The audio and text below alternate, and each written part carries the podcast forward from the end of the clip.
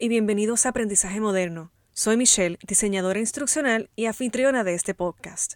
El episodio de hoy está muy interesante, especialmente si estás pensando en finalmente desarrollar tu primer curso o tutorial, ya sea de motivación, marketing digital, Photoshop, yoga o hasta un curso corporativo de liderazgo, negociaciones o técnico como ciberseguridad.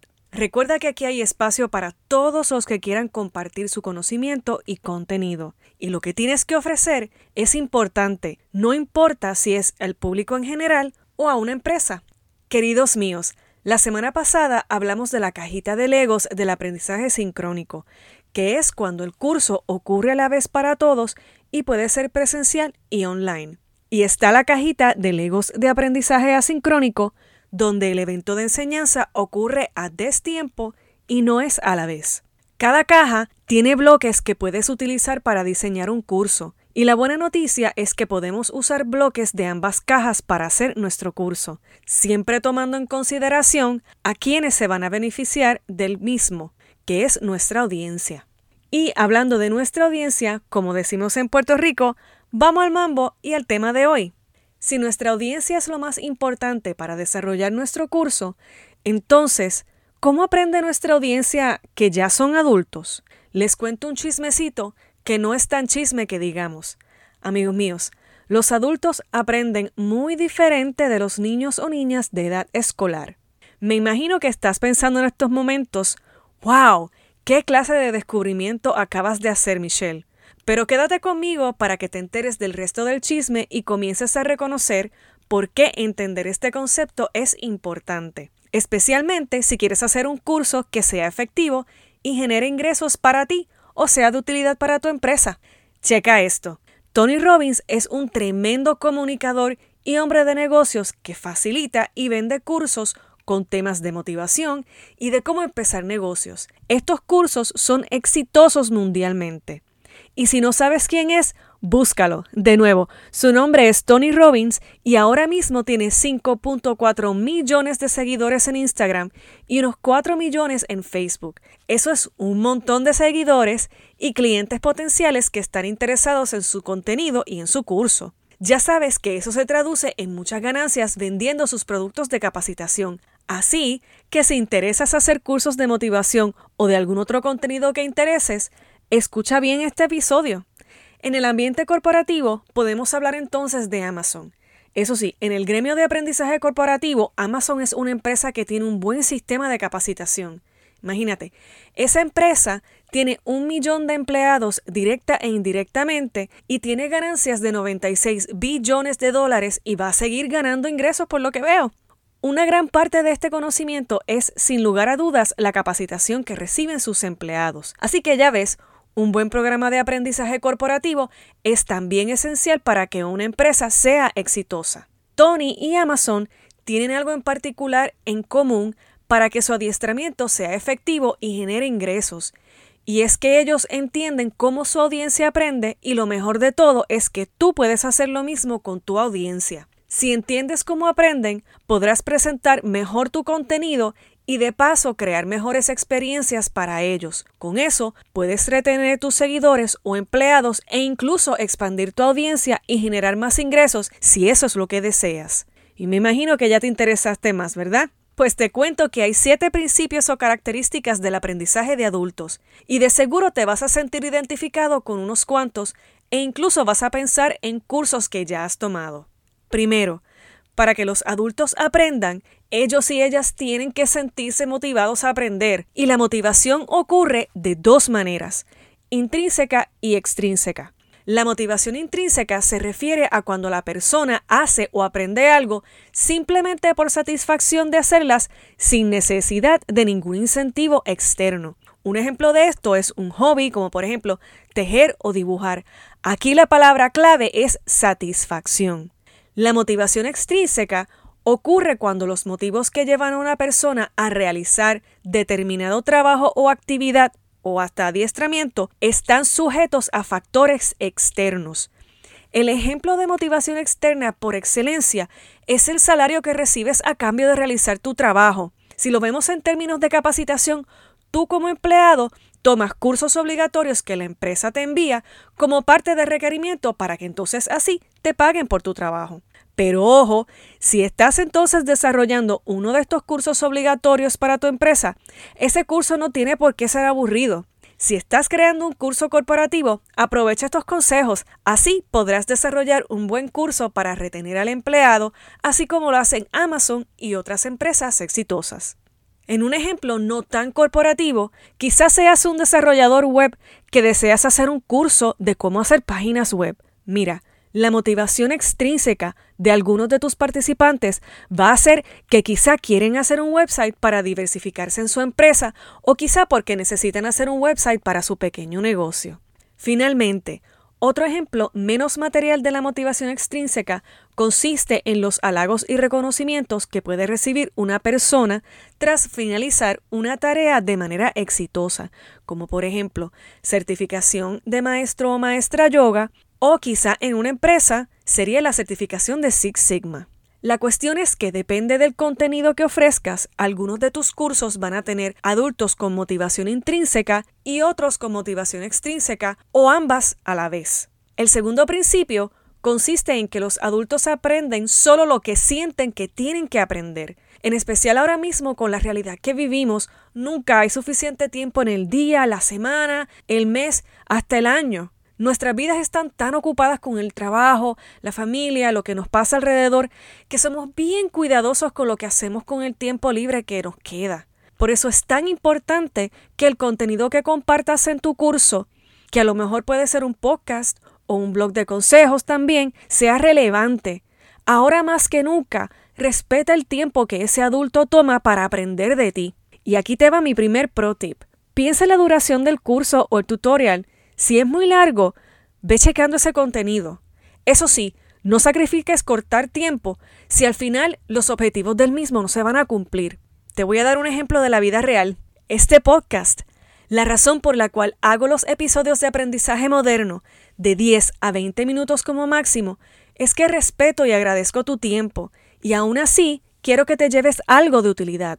Continuando, el tercer principio se refiere a que el aprendizaje de adultos se centra en la solución de problemas. Digamos que quieres aprender a hacer una enchilada. Honestamente, ¿empiezas por aprender la teoría de la cocina mexicana? No creo. Te apuesto a que buscas una receta que tenga buenas imágenes y detalles relevantes que te ayuden a hacer la receta. Tal vez ese blog de recetas también contenga algo de teoría, el porqué de lo que estás haciendo, pero ese honestamente no es el enfoque. Otro pro tip. Si vas a hacer una introducción para tu receta o tutorial o quizá una introducción de pasos de instrucciones para un proceso en tu empresa, manténlo corto.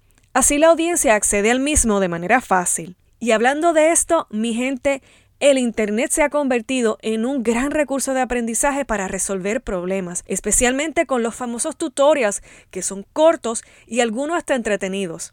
Los he usado para recetas como el tutorial de Fredé Brocha. Y si no lo conoces, búscalo. Este chico es graciosísimo, informal, pero aprendes unas recetas que, como él dice, ricardas. De nuevo, su nombre es Frede Brocha, así que búscalo en Facebook, YouTube, Instagram, TikTok. Ya más en serio, con YouTube he aprendido hasta utilizar Camtasia, que es un programa de edición de videos. Así que como vieron, algunos cursos o algunos tutorials los utilizamos para lo que necesitamos en un momento dado. El cuarto principio consiste en que los adultos aprenden haciendo o construyendo cosas. Esta es básicamente otra forma de ver el tercer principio, que es la solución de problemas. De nuevo, muchos adultos no toleran información de más. Definitivamente yo estoy en ese grupo. Muchos aprecian que se les dé un problema para resolver dentro del aprendizaje. Claro, esto no se aplica a todos los cursos, pero es muy útil en cursos técnicos. Aquí el alumno va aprendiendo mientras va resolviendo el problema. Una forma de ayudar a unos alumnos o participantes a generar su propio aprendizaje en un curso en línea, por ejemplo, usar Photoshop, es brindar información básica y luego presentar un desafío o challenge. Ahí, los participantes del curso tienen la oportunidad de aplicar su aprendizaje para tratar de resolver el desafío, que puede ser tratar de averiguar cómo cambiar el color de algo en una foto. Luego, en la siguiente sección del curso de Photoshop del que te hablo, quizá el alumno puede ver la respuesta correcta e incluso otras posibles soluciones. Pero no lo compliques mucho, porque vas a perder a tu audiencia. Esto permite que el alumno se involucre realmente con el material y adquiera algo de experiencia con él. Y hablando de experiencia, en el quinto principio tenemos que las experiencias de vida afectan el aprendizaje de los adultos. Como sabes, cada adulto tiene una suma de experiencias que nadie más tiene. Hemos vivido algunas experiencias similares, pero nuestra percepción y circunstancias hacen que nuestras experiencias sean eso, nuestras. Cuando aprendemos material nuevo, lo aprendemos más profundamente si podemos conectar ese material nuevo con algo que ya conocemos. Ten en mente que estas conexiones son extremadamente importantes, pues ayudan a que el aprendizaje se mantenga y se quede en la memoria a largo plazo. Entender las experiencias que tiene tu audiencia puede ayudarte a crear un curso en el cual se puedan identificar con él y sea relevante para ellos. Entonces, ¿cómo puedes estudiar esto? Primero, define tu audiencia. Si, por ejemplo, estás en una empresa y tu audiencia para un curso de negociaciones son jóvenes adultos acabados de graduarse.